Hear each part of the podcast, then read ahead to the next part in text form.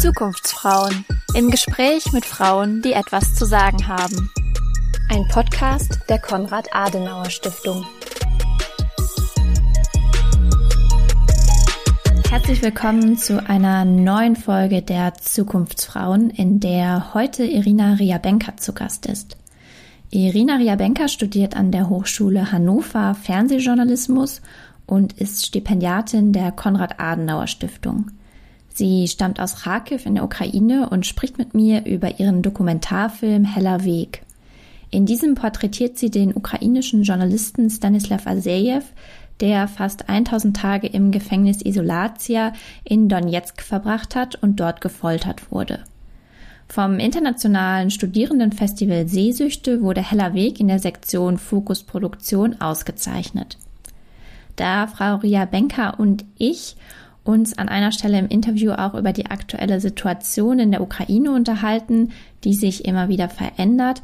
Vorweg die Information, das Interview haben wir am 13. Mai 2022 aufgezeichnet. Hallo Frau Ria Benker, herzlich willkommen hier im Zukunftsfrauen-Podcast. Ich freue mich, heute mit Ihnen ins Gespräch zu kommen. Hallo und vielen Dank für die Einladung.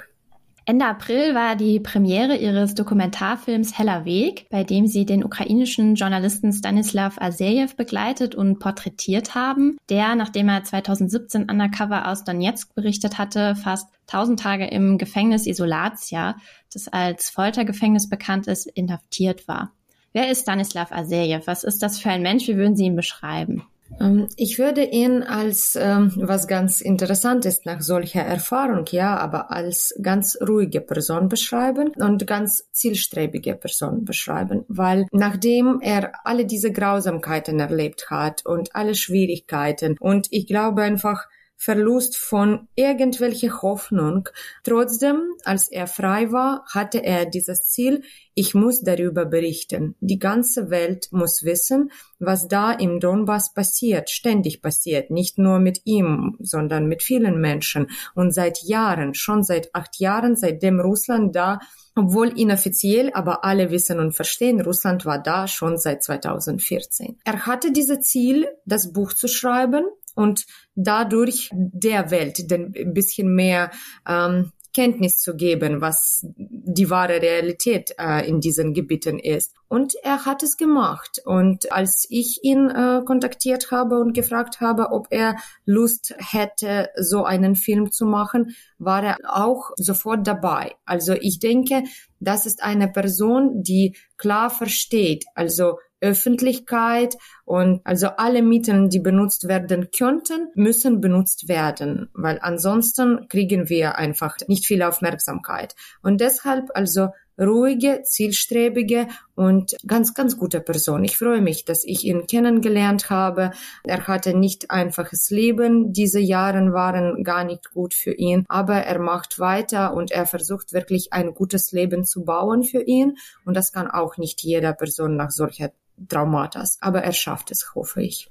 Das Gefängnis, in dem er inhaftiert war, befindet sich mitten in Donetsk in einem ehemaligen Kulturzentrum. Der Titel ihres Filmes spielt ja auf die Adresse an, deren Namen ja im krassen Gegensatz steht zu dem, was dort passiert. Wann und wie ist das Gefängnis entstanden? Das haben Sie jetzt sehr gut beschrieben mit diesem Namen. Ja, wenn man das alles versteht, wenn man entweder meinen Dokumentarfilm äh, sieht oder das Buch von Stanislav Asiev liest, und dann glaube ich, denkt man, was für surreale, wirklich Realität haben die Menschen dort im Osten in diesen sogenannten Volksrepubliken. Das ist kein normales Leben, ja. Also früher, vor 2014, glaube ich, das Leben war ganz normal und ganz ganz gut, ganz europäisiert und äh, entwickelt, weil genau dieses Kulturzentrum, das war der Ort, wo die Menschen sich treffen konnten, ganz gut kulturell entwickeln konnten. Da waren absolut unterschiedlichste Ausstellungen, nicht nur Kunst, da waren auch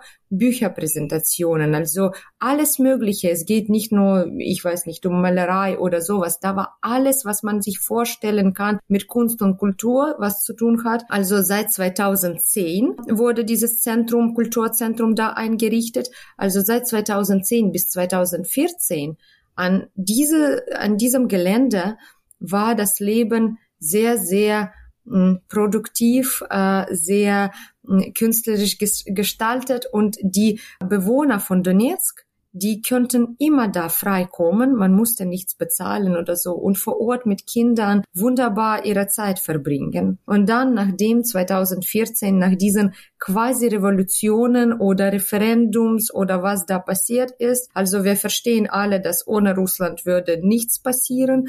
Natürlich dann, ähm, also alles wurde sofort militarisiert die Soldaten waren sofort da und natürlich, das waren nicht nur diese Separatisten, ja, ja, da waren einige, das kann man nicht jetzt äh, wegnehmen. Also natürlich, da waren einige, die irgendwie Träume hatten von diesen Volksrepubliken, sogenannten oder so.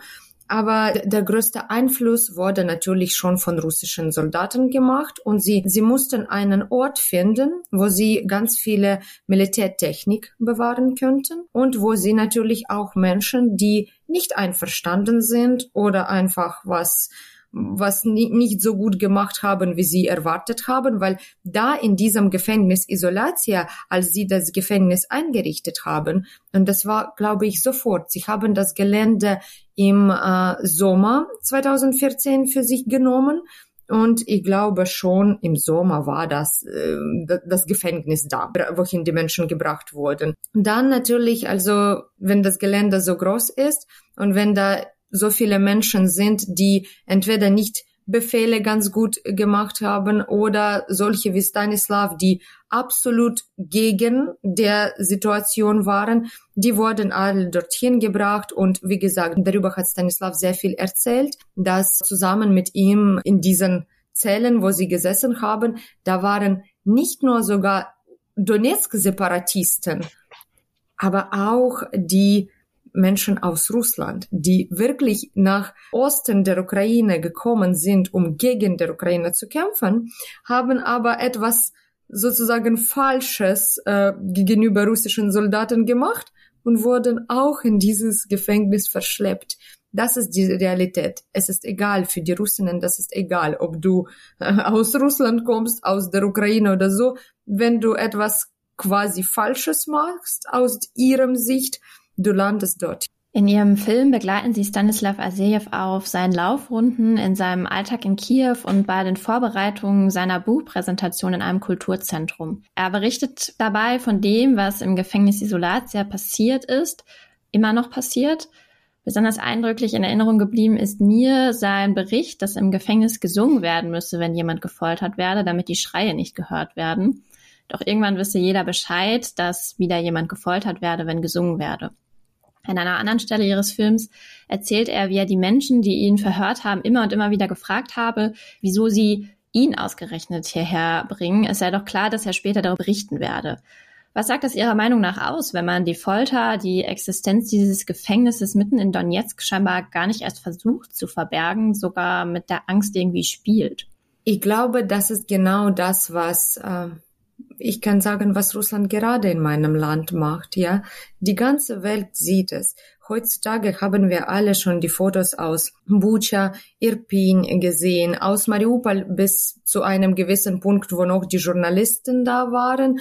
Und als, äh, ich glaube, sie haben, die Journalisten, sie haben Mariupol äh, Mitte März verlassen und jetzt können wir uns nur vorstellen, was für Grausamkeit passiert da. Ja, und auch jetzt äh, Kharkiv-Gebiet, äh, die kleinen Dörfer, die äh, von der ukrainischen Armee befreit wurden. Man sieht, dass also die Bilder sind genauso wie aus Bucha aus äh, der Kiew-Region und deshalb ähm, versteht jeder und jede, wenn Russland da ist, ja, Russland bringt mit sich Grausamkeit, Russland bringt mit sich Folter, Russland bringt Tod. Wenn du natürlich nicht einverstanden bist, sofort Teil äh, Russlands zu werden und einfach so Sklaven zu werden. Wenn du sagst, nein, das passt mir nicht, dann sofort so Tod und Folter. Und sie machen es und sie verstecken es nicht, ja.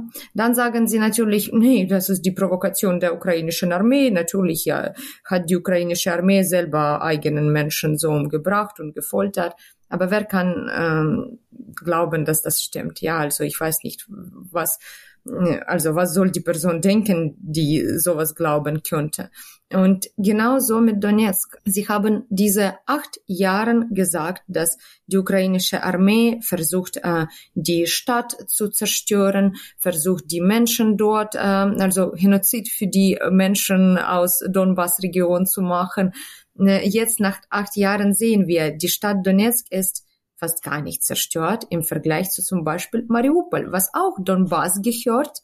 Aber irgendwie hat Russland da absolut keine große Liebe oder sie sagen ja, wir möchten Donbass retten, unterstützen. Man merkt es nicht. Also sie haben äh, Mariupol einfach also zerstört bis zu, glaube ich, einem Haus. Es gibt kein Haus in Mariupol, der normal geblieben äh, äh, hat, ja. Und genau deshalb äh, sehen wir, dass, ja, sie sagen immer diese große russische Propaganda, die schreit ganz laut, dass die Ukrainerinnen machen dies und das oder haben seit acht Jahren dies und das gemacht. In der Realität, sie machen selber absolut schlimme Sachen, also schon äh, Menschen, also sie machen solche Verbrechen, die absolut nicht erlaubt sind, sogar in diesen Kriegsregeln sozusagen, ja. Und sie wissen, dass die Welt äh, weiß davon Bescheid und trotzdem stoppt, also dieser Zynismus oder ich, ich, ich habe keine richtigen Worte dafür. Das ist einfach, das ist nicht normal im 21. Jahrhundert. Aber dadurch sie Atomwaffen haben und sie verstehen, dass die ganze Welt sehr, sehr große Angst hat, Genau deshalb können sie alles machen, was sie wollen. Egal, ob es in Donbass gemacht wurde seit diesen acht Jahren, alle, wirklich die ganze Welt wollte das ignorieren, nur um sich selbst zu retten, weil alle wussten, werden wir jetzt härtere Sanktionen machen oder so oder so, könnte Russland dann keine Ahnung, welche Schritte weiter äh, ja. Und genau deshalb lieber äh, quasi akzeptieren wir, das ist natürlich schlimm, Sanktionen, Krim, Donbass, wir machen etwas, aber im Großen und Ganzen, wir haben es akzeptiert und ignoriert und fast vergessen. Jetzt mit dem 24. Februar, mit dem großen Angriff, mit dem richtigen Angriffskrieg.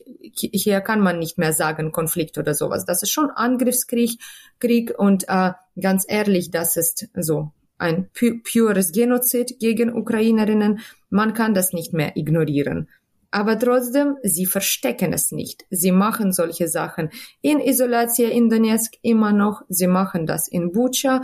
Und bis wir warten und versuchen immer irgendwelche Kompromisse zu finden, sie werden das ohne, ohne Verstecken weitermachen. Und das ist das Schlimmste. Und genau diese Lieder, was Sie erwähnt haben, das, das sind nicht irgendwelche Lieder, ich weiß nicht, so von Pink Floyd. Nein, das sind sowjetische Lieder, ja. Das sind die Lieder wieder zu zeigen quasi, hier befinden wir uns, zurück zur Sowjetunion. So soll es sein, ja. Immer Angst haben, immer Befehle hören und äh, nichts, nichts tun, was du tun möchtest, ja, du darfst nicht. Wir sagen, wir bestimmen hier, wie das alles aussehen wird. Und deshalb natürlich immer unter Angst, also unter großem Druck und großer Angst befinden. Wie war es Stanislav Asejew möglich, die fast tausend Tage, die er in der Isolatia verbringen musste, zu überstehen?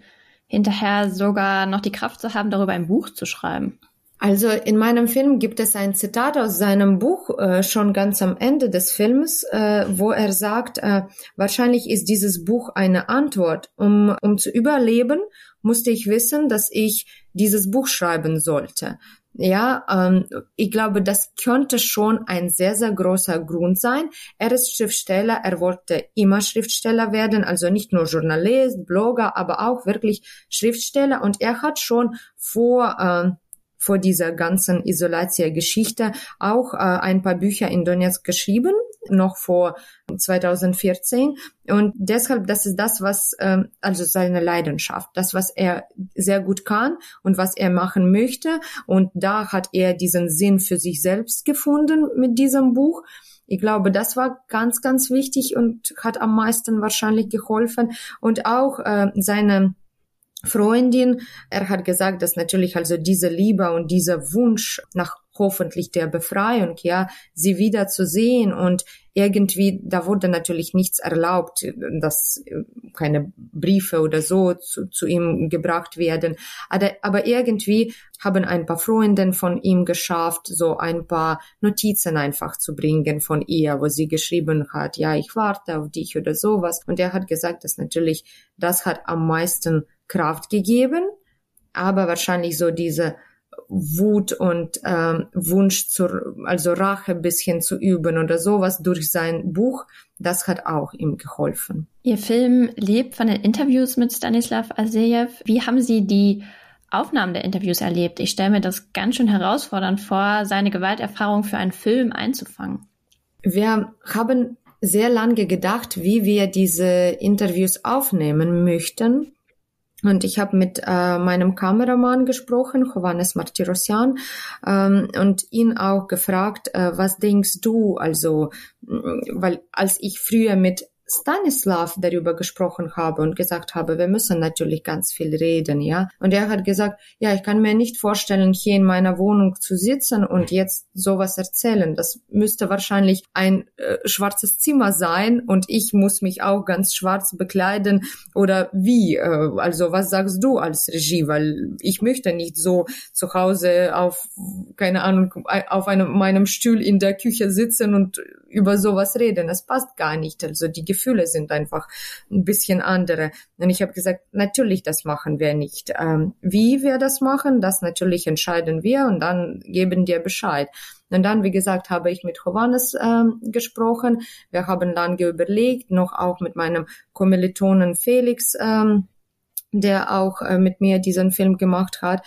Und äh, also dann war die Entscheidung ganz klar, da wir diese Laufrunden ähm, in unserem Film äh, sehr für wichtig schätzen und äh, wir sie einfach brauchen als äh, als diese Pausen auch für die Zuschauerinnen, um Überlegungen zu machen, was sie gesehen haben, was sie gehört haben, mh, hm, wohin läuft er überhaupt, warum läuft er so viel und so. Und da die äh, diese Laufrunde so wichtig für den Film sind äh, und einfach dieser Ort, dieser Wald, wo wir laufen, da müssen wir auch reden. Also wir müssen keinen anderen Ort suchen, weil das passt am besten, das passt zusammen. Er läuft und äh, denkt immer darüber nach, ja, was er erlebt hat, oder versucht sich abzuschalten und das hilft auch, ja. Aber dann, wenn er nach diesem Laufen einen Stopp macht und geht einfach nach Hause, sind die Gedanken wieder da. Und deshalb war dieser Wald, äh, was eigentlich ganz nah zu seinem Haus ist, war der perfekte Ort für uns. Wir haben uns entschieden, wir machen es hier. Und er war einfach so bekleidet mit, äh, mit seinen Sneakers und ähm, also seinem Uniform. Und das hat am besten gepasst, weil da war er wirklich er. Da war nichts Künstliches, nichts, also kein künstliches Licht sogar, weil was man immer macht in Films für Interviewaufnahmen oder sowas. Kein Make-up auf seinem Gesicht, damit das nicht glanzt oder so, gar nichts. Er ist gelaufen, er war schon müde und so, und dann haben wir gesagt, jetzt sitzen wir und reden, jetzt ist die Zeit. Und wir haben ganz lange geredet und für mich war, glaube ich, dass ähm, das Schwierigste immer diese Pausen zu machen, wo also ich habe meine Frage gestellt und ich habe nie unterbrochen, ich habe nur zugehört, was er sagt, aber irgendwann äh, hat er das bis zum Ende gesagt und äh, musste stoppen. Und da musste ich wirklich abwarten einige Sekunden, um eine neue Frage zu stellen, weil es ist auch nicht ein einfaches Gespräch, es ist ein absolut schwieriges Gespräch. Und für ihn, er, er geht durch diese Traumata noch einmal, weil er das alles erzählt. Und da konnte ich nicht einfach, so wie wir jetzt reden, äh, die Frage wird gestellt, die Antwort wird gegeben und dann kommt sofort die nächste Frage, damit die Zuschauerinnen oder Zuhörerinnen sich nicht langweilen. Ja, da musste ich bisschen Luft geben, dass er auch bisschen ausatmen könnte. Und diese fünf bis zehn Sekunden oder wahrscheinlich keine zehn, wirklich so drei bis fünf Sekunden, wo, wo er schon äh, sich gestoppt hat und ich habe noch nicht angefangen zu reden, das waren für mich so Stunden, wirklich. Weil also nachdem ich das gehört habe, es ist so viel Druck auch von dieser Information und so viel Verantwortung, weil ich verstehe, ich muss das jetzt alles ganz gut nachher schneiden, damit die Zuschauerinnen alles verstehen können, äh, die Problematik, äh, die ganze Grausamkeit, worüber er erzählt und alles. Und dann diese, wie gesagt, fünf Sekunden, die waren so ewig. Und ja, das, das war schon ganz, äh, ganz schwierig. Und mein Kameramann, er versteht, er kommt aus Armenien, aber er versteht Russisch ganz gut. Wir haben mit Stanislav uns auf Russisch unterhalten, weil er so quasi, er, er ist bilingual, er kann Russisch, Ukrainisch, aber die erste, so einfachste Sprache ist Russisch für ihn, um solche Gedanken, um, um sich besser zu äußern. Und äh, Felix äh, kommt natürlich aus Deutschland und versteht kein Wort auf Russisch und er konnte nur auf unseren Gesichtern, wo er an mich oder Johannes äh, geschaut hat, er konnte verstehen, es geht jetzt um ganz schlimmen Sachen und erst nachdem, wo ich alles hier in Deutschland übersetzt habe, wo wir die Untertitel eingesetzt haben, hat er gesagt, ja, jetzt verstehe ich auch, warum eure Gesichter so damals, also so waren. Wann haben Sie den Film gedreht? Wie war die Situation zu der Zeit in der Ukraine? Haben Sie da geahnt, dass Ihr Film bei seiner Premiere noch einmal so dramatisch an Aktualität gewinnen wird? Leider nicht. Solche Ahnung konnte ich gar nicht haben, weil, also ich hatte andere Hoffnung. Ich hatte die Hoffnung, dass durch diesen Film wir etwas bewirken können, dass es nicht zu weiteren Entwicklungen kommt. Deshalb sage ich das Wort leider, ja. Also es, es wäre für mich, also mein Wunsch war von Anfang an mit diesem Film, bisschen den Westen schon, äh, also Klarheit zu geben da gibt's einen Krieg. Es ist kein Konflikt. Und man muss viel, viel aufmerksamer, äh, also Richtung Osten der Ukraine anschauen und schon viel, viel größere Schritte machen, um, um das irgendwie zu stoppen und nicht so diese stille Kompromisse finden. Ja, man muss schon wahrscheinlich härtere Sanktionen machen oder uns mehr Waffen geben. Ich wollte das immer und mit diesem Film wollte ich das zeigen. Aber leider äh, waren wir ein bisschen zu spät oder die Entwicklungen waren ein bisschen zu schnell. Wir haben den Film im ähm, Herbst 2020 gedreht. Und mit allen diesen Trupp, Truppenstress würde ich das so nennen, weil am Anfang, das war Frühling 21, ja, wo alles sich angefangen hat. Und damals noch, das war mehr wahrscheinlich um Biden zu provozieren oder zu checken, wie er reagiert und so. Solche Hoffnungen hatten viele Ukrainer. Okay, das ist jetzt so Nervenspiel und äh, Putin möchte einfach einen Platz für sich und für Russland auf der äh, internationalen Arena zurückbekommen äh, oder so. Da haben wir gedacht, also es wird nicht schlimmer gehen, also Donbass schon, aber nicht mehr. Aber schon im Herbst 21, ich glaube, haben alle in der Ukraine verstanden, etwas wird passieren. Die Frage ist einfach, wann und wie. Und ja, also schon im Herbst 21 hatten wir den Film fertig, hatten ein paar geschlossene Premiere, wo wir schon zum Beispiel, wir hatten eine Premiere in der Botschaft äh, in Berlin, der Botschaft der Ukraine in Berlin und dann in Generalkonsulat in Hamburg und Stanislav Asiev war dabei. Also das war äh, am 2., am 3. Dezember schon, wo echt viele Truppen rund um die Ukraine waren. Und wir haben darüber gesagt, ja, also bitte schauen Sie sich, ja, was wir in, im Film zeigen, worüber wir erzählen. Es könnte überall wahr sein, ja, nicht nur da äh, auf einer Fabrikgelände, sondern überall in der Ukraine könnten solche schlimme Sachen passieren, wenn wir jetzt nicht schnell und also hart reagieren, ja, hat die Welt nicht gemacht. Und dann hat alles am 24. Februar angefangen und jetzt merken wir ja, was für Folgen äh, die armen Ukrainerinnen äh, tragen müssen. Sie haben für Ihren Film auch einen Preis gewonnen. Motiviert das nochmal weiterzumachen? Ist das ein Stück weit auch eine ja, Belohnung für das, was man irgendwie ähm, auf die Beine gestellt hat? Ich glaube, am meisten motiviert mich die Aufmerksamkeit von Zuschauerinnen.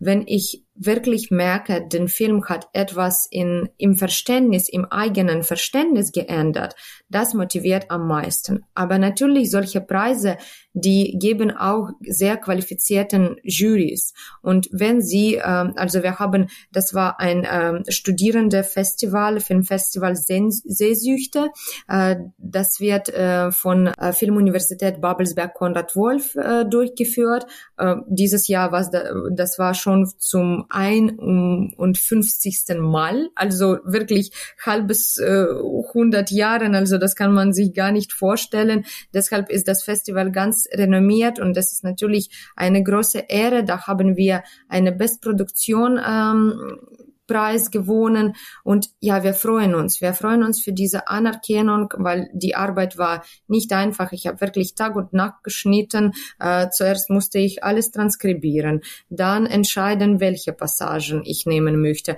sowohl aus dem Interview als auch aus dem Buch. Ich habe das ganze Buch gelesen. Ich habe so viele Seiten notiert. Dann hatte ich eine Auswahl gemacht, ob das mir besser passt oder das. Und deshalb, das waren, und dann habe ich gedacht, okay, etwas fällt und dann plötzlich bekam ich eine Idee, okay, wir müssen Hirsche drehen. Also ich möchte jetzt nicht viel erzählen. Ich hoffe, die Zuhörerinnen werden den Film sich anschauen und dann also eigene mh, mm, Schlussfolgerungen machen, warum ich so oder so im, im Film umgesetzt habe. Aber das war wirklich eine sehr, sehr große, lange Arbeit und ja, jede, jede Belohnung motiviert natürlich weiterzugehen. Aber wie gesagt, für mich, da dieses Thema ist, äh, mein persönliches Thema. Es ist über mein Heimatland. Es ist über meine äh, Menschen, die da für nichts leiden, einfach weil sie die Ukraine lieben und weil sie adäquat bleiben und sagen, es geht so nicht, was hier passiert, so wie Stanislav gemacht hat. Und die Person darf nicht dafür gefoltert werden, dass er eine eigene Meinung hat.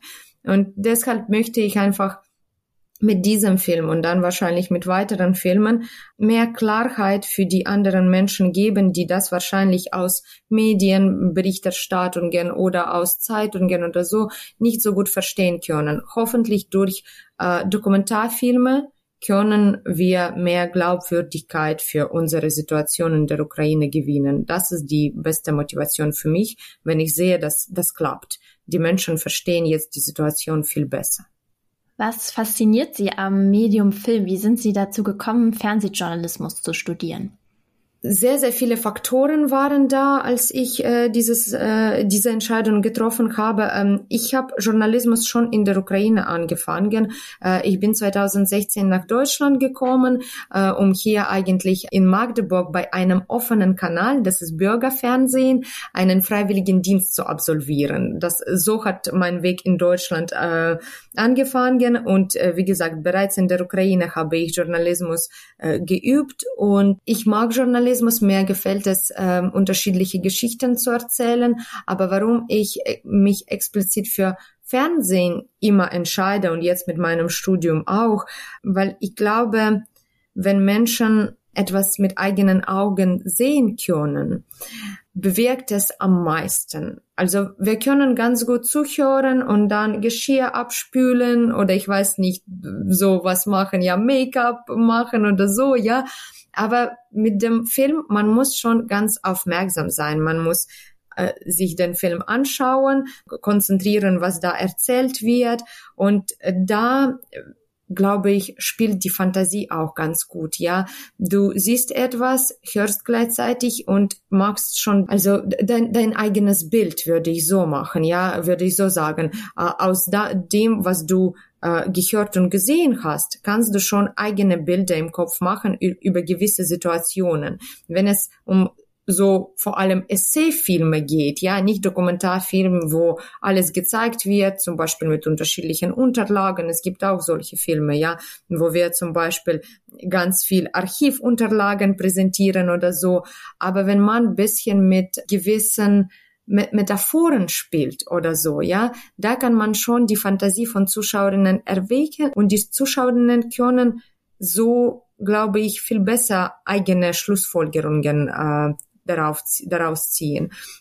Und das ist das Wichtigste für mich. Ich glaube, durch äh, den Film kann ich unterschiedliche Themen. Jetzt ist für mich natürlich am meisten Licht am Herzen das Thema der Freiheit in der Ukraine und natürlich Frieden in, in der Ukraine.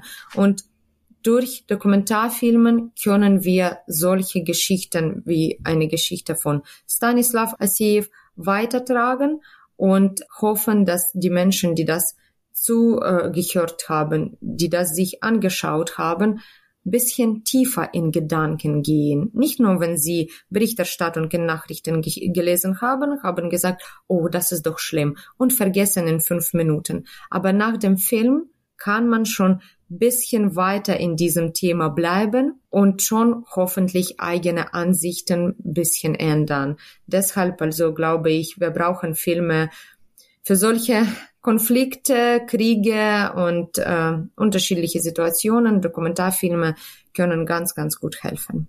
Was würden Sie als die größte Herausforderung beschreiben, die Ihnen in Ihrer Arbeit begegnet? Ich würde sagen, dass die größte Herausforderung wäre für mich zu sehen, die Unwille, den Tatsachen zu glauben. Das finde ich wirklich sehr, sehr schlimm. Es gibt immer wieder überall in der Welt Menschen, die würden sagen, es stimmt aber nicht. Ich kann das nicht glauben. Das Buch ist einfach Lüge. Alles, was er in seinem Interview erzählt, Lüge. Und ja, also pure Manipulation oder so. Und das macht mich sehr, sehr traurig. Und ich glaube, von Anfang an wollte ich und wahrscheinlich genau des, deshalb habe ich unterschiedliche Metaphoren benutzt, äh, den Film so geschnitten, wie er geschnitten ist, mit sehr vielen statischen Aufnahmen und so, damit die Zuschauerinnen also kein Hektik da hatten, sondern hatten diese Ruhe, um sehr aufmerksam zuzuhören, die Untertitel zu lesen und also Zeit zu haben, um das alles rekapitulieren und zu glauben. Und wenn ich nachher höre, ja, aber ja, Konzentrationslager sind trotzdem überall in der Welt, in Nordkorea, dort und dort, dann denke ich, ja, stimmt's aber ist es der Grund, dass wir jetzt erlauben, neue Konzentrationslager innerhalb Europas zu bauen? Ja, ist es in Ordnung?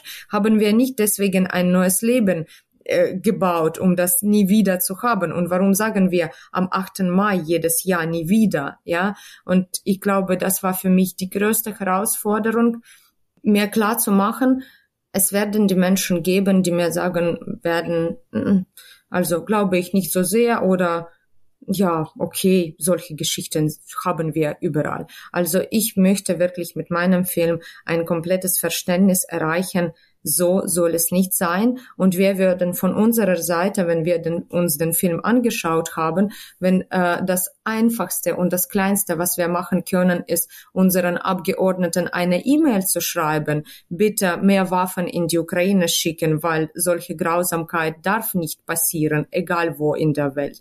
Dann habe ich was erreicht. Und wenn es, wenn ich höre, ja, schon, verstehe, aber, aber, aber, aber, das ist für mich ähm, als also Ukrainerin und Regie von diesem Film äh, ganz ganz traumatisch solche solche Eindrücke zu bekommen. Frau Benker, ich würde gerne mit einer sehr persönlichen Frage schließen. Sie leben seit 2016 in Deutschland, kommen aus Kharkiv. Wie nehmen Sie die Situation im Moment wahr? Was bewegt Sie, wenn Sie mit Verwandten, Freundinnen und Freunden in der Ukraine sprechen? Und wie nehmen Sie die Reaktionen auf den Krieg in der Ukraine in Deutschland wahr? Ich muss sagen, ich habe nie erwartet so viel Hilfe seitens der Menschen. Ich bin so absolut und herzlich dankbar.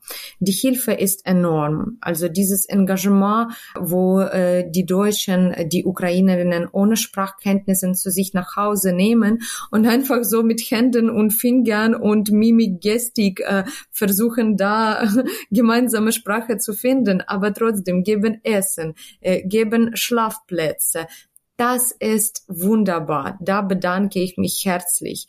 Wenn ich aber die Regierung mir anschaue und alles, was seitens der Regierung gemacht wird, ich finde, das ist so, so wenig von einem Staat wie Deutschland. Ja, das, das macht mich sehr traurig. Und ich rede natürlich jeden Tag mit so vielen bekannten Freunden, Verwandten von mir.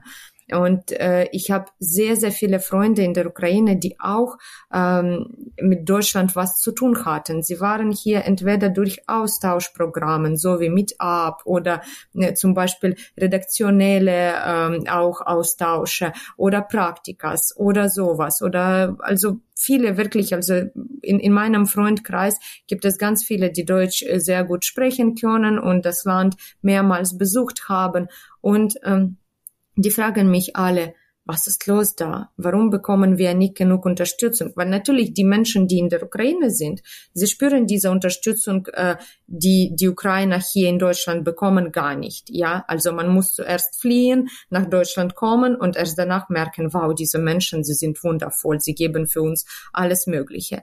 Aber wenn man in der Ukraine unter Bomben sitzt, ja, und versteht, es gibt doch in dieser Welt ein, zwei, drei, vier, fünf, sechs, sieben, wie viele Länder, nicht so viele Länder eigentlich, die etwas äh, bewirken können. Und ein aus diesen Ländern ist doch Deutschland. Warum hilft uns Deutschland nicht? Warum gibt uns Deutschland nicht genug Waffen? Ja, warum lasst uns Deutschland da einfach unter diesen Bomben sterben? Das verstehen, wie gesagt, die Freunde, die so häufig hier waren, gar nicht, ja. Und das macht mich sehr traurig, weil natürlich seit fünf Jahren bin ich hier. Mein Zuhause ist aber natürlich Ukraine und ich möchte irgendwann zurück. Aber ich mag Deutschland auch. Ja, Deutschland hat für mich auch ganz viel gemacht. Ich habe hier ganz viel gelernt. Ich sehe, dass die Situation in der Ukraine sehr, sehr dramatisch ist. Man kann keine Minute verlieren und wir verlieren schon Wochen und Monate, ganz ehrlich, ja. Und je länger wir mit dieser Waffenausrüstung warten, desto mehr Menschen sterben und das verstehen wir alle. Wir schreien wirklich überall, wo wir schreien können und ich wünsche mir wirklich viel, viel mehr Wille seitens der Politik der Ukraine zu helfen. Vielen Dank, Frau Ria Benker, dass Sie sich Zeit genommen haben, sich mit mir heute über Ihren Film Heller Weg und äh, Ihre Eindrücke zu unterhalten. Danke für Ihre Einblicke. Ich danke Ihnen für dieses Gespräch und für Ihre interessante Fragen. Für alle, die nun gerne selbst Irina Ria Benkers Dokumentarfilm Heller Weg sehen möchten, einen Link stelle ich euch in die Show Notes. Das war's für heute. Hört wieder rein, wenn es heißt Zukunftsfrauen im Gespräch mit Frauen, die etwas zu sagen haben.